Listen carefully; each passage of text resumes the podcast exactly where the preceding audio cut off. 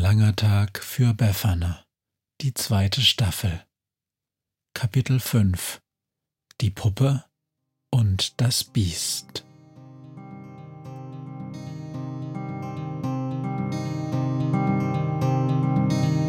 Wenn der Wind einsam durch die Straßen fegt, wenn die kalte Nacht sich auf die Häuser legt, wenn in Fenstern Weihnachtsschmuck ins Dunkel scheint, dann sind Befana und ihre Maus nicht weit.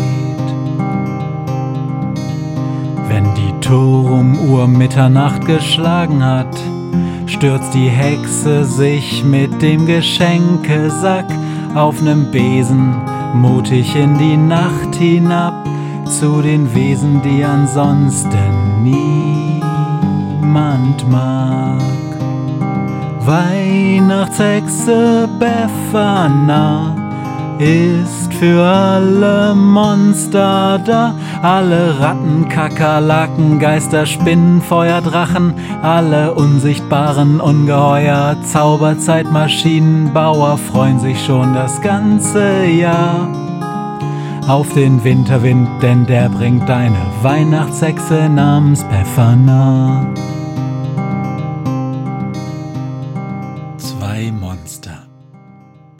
Gleich an Grausamkeit und doch verschieden, eins im Wald versteckt und eins im Puppenbett voll Groll, bereit zum Spuk, die haben sich entdeckt. Aus diesem unheilvollen Treffen spross das Märchen einer Liebe, sie entsprang dem Zufall, dachten sie, doch war es bloß ein Weihnachtszauber. Befana sei Dank der Hergang ihrer wunderlichen Lieb und der Verlauf, wie bald statt Neid und Wut die Sehnsucht beide zueinander trieb, wird hier erzählt und hoffentlich sehr gut. Was dran noch fehlt, hört mit geduld'gem Ohr, und jetzt beginnt's an einem Felsentor. An einem Felsentor setzt Befana zur Landung an. Doch dass die schroffe Felswand hinter ihr ein Tor ist, wissen nur ganz wenige. So ist es, denkt die Hexe jetzt mit vielen Sachen, die die Menschen jeden Tag aufs Neue sehen, sie ignorieren oder fürchten sie, obwohl sie eigentlich zum Lachen sind, auch wenn sie das zuerst noch nicht verstehen.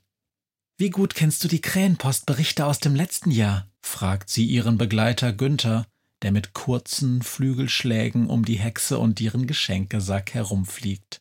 Schroffe Felswand hinter uns und vor uns nur ein großer, dunkler Wald? Das musst du doch erkennen. Kra, beim großen Raben. Ist das nicht der Hexenwald? ruft Günther. Und das hinter uns ist der Geheimweg, der vom Bahnhof direkt bis hierher führt, richtig? Willst du etwa wieder Nibbel, diese alte Knusperhexe? Der ihr letztes Jahr nur um ein Haar entkommen seid, besuchen? Ja, das hab ich vor, sagt Befana. Doch statt wie noch im letzten Jahr bloß ihren Weihnachtsbaum zu schmücken, habe ich heute etwas anderes geplant. Und dass ich heute ausgerechnet eine Krähe bei mir habe, ist ein großes Glück. Du weißt ja, in den Hexenwald gelangen keine anderen Hexen, und auch viele Tiere kommen nicht hinein. Die Knusperhexe lässt ausschließlich Kinder in die Nähe ihres Hauses. Doch mit Hilfe einer echten Krähenfeder schaffe ich's mich, in deinesgleichen zu verwandeln. Rabenvögel sind in diesem Wald willkommen. Nur, wenn eine Daunenfeder reicht, krächzt Günther. Eine Schwingenfeder kriegst du nicht um keinen Preis. Jetzt bleib mal in der Bluse. Eine Daunenfeder ist genug. Doch hör gut zu, die Sache ist gefährlich. Hier im Sack liegt das Geschenk der Knusperhexe. Wenn ich gleich das Siegel breche, habe ich nur zehn Sekunden Zeit, mich zu verwandeln. Dann, sobald ich eine Krähe bin, ist meine Zauberkraft verschwunden. Alles klar? Dann hoffe ich mal, dass das Geschenk nicht allzu schwer ist. Eine Krähe ist kein Lastenesel. Denn ich habe doch recht mit der Vermutung, dass wir das Geschenk bis in das Knusperhaus der Hexe transportieren müssen fragt die Krähe. Falsch geraten, antwortet die Hexe. Es ist kein gewöhnliches Geschenk, denn es kann selber laufen. Uns bleibt nur die Aufgabe, es bis zum Hexenhaus zu locken.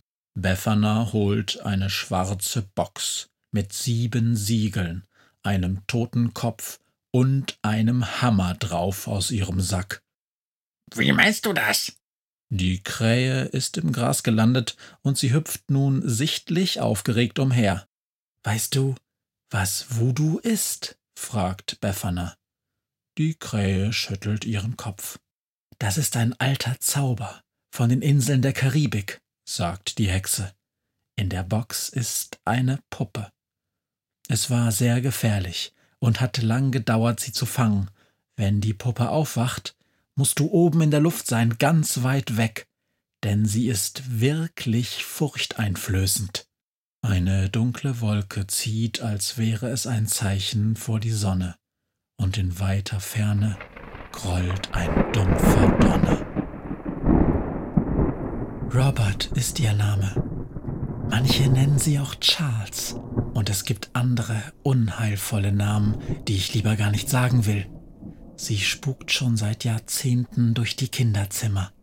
Eigentlich ist sie ganz harmlos, doch dann zwinkert sie, dreht ihren Kopf, sitzt plötzlich einen Meter weit entfernt von ihrem Platz, liegt nicht wie sonst im Puppenbett und anstattdessen unter deinem Bett.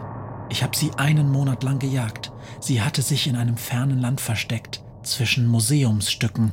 Dann habe ich sie in die Box gesperrt und sie mit sieben Hexensiegeln fest verriegelt. Siehst du? Drei davon sind schon gebrochen. Das war Robert. Er ist sehr, sehr stark. Oh, Befana, das ist ja fürchterlich, ruft Günther. Was hast du dir nur dabei gedacht? Die Knusperhexe ist schon seit Jahrhunderten allein, ruft Befana. Und auch die Puppe hat seit über hundert Jahren keine Ruhe. Glaubst du, es macht Spaß, andauernd nur die Kinder zu erschrecken? Nur herumzusitzen und im rechten Augenblick? wenn nur das Kind und sonst kein anderer guckt, zu zwinkern? Nein, das ist voll öde. Würde ich das seit hundert Jahren machen müssen, würde ich auch verrückt. Die Puppe ist verrückt? Zumindest ist sie nicht gewöhnlich, sagt die Hexe vorsichtig. Man könnte sogar sagen, sie hat einen Vo Vorrat ganz besonderer Ideen. Jedenfalls will ich die Puppe und die Knusperhexe jetzt verkuppeln. Dann ist Ruhe. Günther wippt nervös in sicherer Entfernung von der schwarzen Box auf einem Felsen hin und her. Ihm ist, als würde auch das vierte Siegel langsam brechen. Wie? Du meinst, die beiden Gruselmonster werden sich verlieben und die Sache ist geritzt? Die Krähe schüttelt ihren Kopf. Das hoffe ich zumindest, sagt die Hexe. Und wenn nicht, dann fällt mir nächstes Weihnachten was Besseres ein. Ach, und bis dahin rennt dann eine Horrorpuppe durch den Wald? Jetzt komm, ruft Befana. Das ist doch witzig. Wenn du lieber über Nachwuchs bei den Goldfischen im Zoo schreibst, kannst du ja auch gehen. Nur ganz kurz noch. Aua! Günther flucht und pickt der Weihnachtshexe hinterher, weil Befana ihm eine Daunenfeder ausgerissen hat. Die Hexe murmelt Entschuldigung sagt einen Zauberspruch und reibt die Feder in den Händen, bis ein graues Wölkchen um die nun geballte Faust entsteht und langsam größer wird zu einer Wolke, in der Befana kaum noch zu sehen ist. Die Hexe schleudert einen grellen Blitz auf die Geschenkebox und dann verschwindet sie im Nebel. Günther flattert hoch, nur weg von dieser durchgeknallten Weihnachtshexe und der Puppe. Denn schon sieht er, wie die Siegel auf der Box sich biegen und zerbrechen. Erst nur eins, dann zwei, dann drei, dann alle vier. Dann steht da plötzlich eine sehr adrette Puppe im Matrosenanzug vor der immer noch versteckten Felsentür. Hallo, sagt sie, auch wenn der Mund der Puppe sich kein Stück bewegt. Und plötzlich steht sie vier Meter entfernt direkt neben der zweiten Krähe, die dort, wo die Hexe kurz zuvor im Rauch verschwunden ist, noch etwas unbeholfen auf der Wiese steht. Mit wilden Flügelschlägen fliegt die Hexenkrähe in die Luft zu Günther. und mit einer zuckenden Bewegung starrt die Puppe in den Himmel. Sie sieht furchterregend aus, doch Befana ist das egal. Na, kräht sie der Puppe auf dem Boden zu. wenn ich so hässlich wär wie du, würde ich nicht noch so einen bescheuerten Matrosenanzug anziehen. Was fällt dir als nächstes ein? Eine Latzhose mit Streifenpulli? Jedenfalls, du stinkst. Komm, fang mich doch, wenn du dich traust. Dann fliegt sie in den Wald hinein und Günther hinterher. Schon bald wünscht Günther sich, er würde wirklich über Goldfische berichten. Kaum kommt er dem Wipfel eines Baums zu nahe, steht die Puppe dort, in 15 Metern Höhe, und sie greift nach ihm und zwinkert und verzieht den Mund zu einer Fratze. Befana! krächzt Günther und fliegt immer höher. Befana jedoch kennt keine Angst. Mutig fliegt sie vorne weg, auf geradem Weg zum Haus der Knusperhexe. Zwischendurch jedoch stößt sie nach unten in die Tiefe, kommt dabei den Bäumen sehr gefährlich nahe und kann manchmal schon den kalten Atemhauch der Puppe spüren, die vollkommen unvermittelt von den höchsten Ästen nach ihr greift. Doch nie ist sie erfolgreich. Denkste Puppe! kräht die Hexenkrähe und fliegt weiter. Endlich sehen sie das Knusperhäuschen unter sich. Und da, auf dem Balkon im ersten Stock, hängt grad die Knusperhexe ihre Wäsche auf. Jetzt kommt's drauf an. Zischt Befana ihrem Begleiter zu und landet auf dem Giebel, ein paar Meter über dem Balkon. Die Gruselpuppe Robert steht inzwischen vor dem Knusperhäuschen. Langsam geht er auf die Tür zu und fängt schließlich an, daran zu knabbern. Schon ertönt von oben vom Balkon die fürchterliche Stimme. Knusper, Knusper, Knäuschen. Wer zum Teufel knuspert da an meinem Häuschen? Robert war das. krächzt von oben Befana, die Hexenkrähe. Und die Puppe starrt nach oben und hört gar nicht auf zu starren. Ah, du böse Knusperhexe. kreischt die Puppe. Du bist ja viel schlimmer noch als ich. So hässlich wie die Nacht. Verdunkelst du den Tag und alle Lebewesen hier im Wald verfluchen dich. Was bist du für ein abgrundtief verdorbenes Geschöpf? entgegnet da die Knusperhexe. Und du stinkst, als hätt ein Wildschwein Mann geköpft und das geschröpfte Blut vermischt mit Schierling, dann zu einem tödlichen Gesöff. Es funktioniert. zischt Befana, Kra, wieso? fragt Günther. Klingt doch so, als würden sie sich hassen. Eben. Wer sich hasst, der hat sich noch nicht umgebracht, sagt Befana. Das ist bei ihresgleichen schon ein Riesenschritt in Richtung einer langen, hasserfüllten Ehe. Doch jetzt still, es geht noch weiter. Robert ist mein Name, ruft die Puppe. Wie heißt du, du tausendfach verfluchtes Weib? Man nennt mich Nibbel. ruft die Knusperhexe. Bleib mir bloß vom Leib. Und wie dein Mädchenname ist, das ist mir völlig Schnuppe. Für mich sollst du nur Chucky sein. Chucky, die Mörderpuppe. Weiter steht die Puppe wie gebannt unter dem Fenster. Roberts Augen sind verklärt und Gift und Galle grüner Schleim tropft ihm vom Mund herab. Ein paar der schwärzesten der schwarzen Löcher dort am Firmament ward ausgesandt, als Augen dir zu dienen.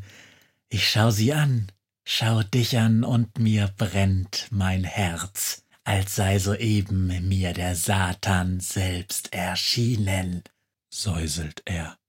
Bäh, wirk, lass uns nur schnell den Abflug machen. krächzt die Hexenkrähe und erhebt sich flatternd in die Luft. Die Sache stinkt zum Himmel, das muss echte Liebe sein. Komm schnell zurück zum Waldrand, bis der Krähenzauber von allein verschwindet. Schweigend fliegen sie. Schließlich schaut Befana zu Günther rüber. Und? Wie mache ich mich als Krähe? Günther würde schnauben, wenn er könnte.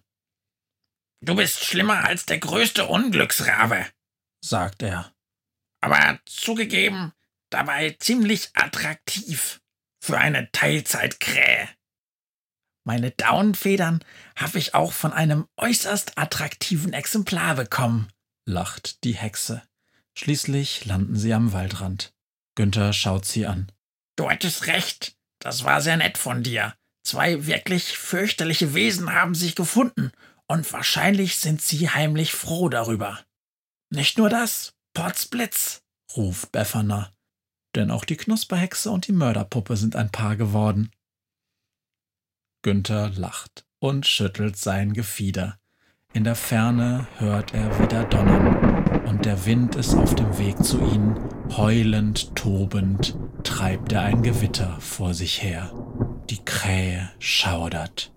Düsterem Frieden bringt uns dieser Morgen, und die Sonne scheint, verhüllt vor Weh zuweilen, will nicht wissen, wie im Wald verborgen sich die grausam Liebenden die Strafe teilen ihrer Existenz wie um das Paar herum das Böse sprießt. Im Zentrum Chucky und sein Hexenbiest.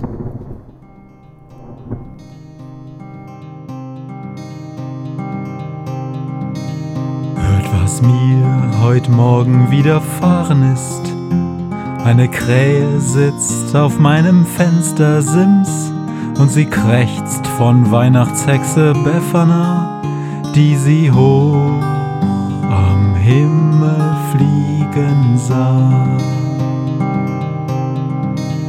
Tausend Abenteuer hat die Hex erlebt, wie ein Haus verschwindet, wie ein Berg erbebt, wurde im Wald verwunschen und im Fels versenkt, und doch hat sie alle reich beschenkt.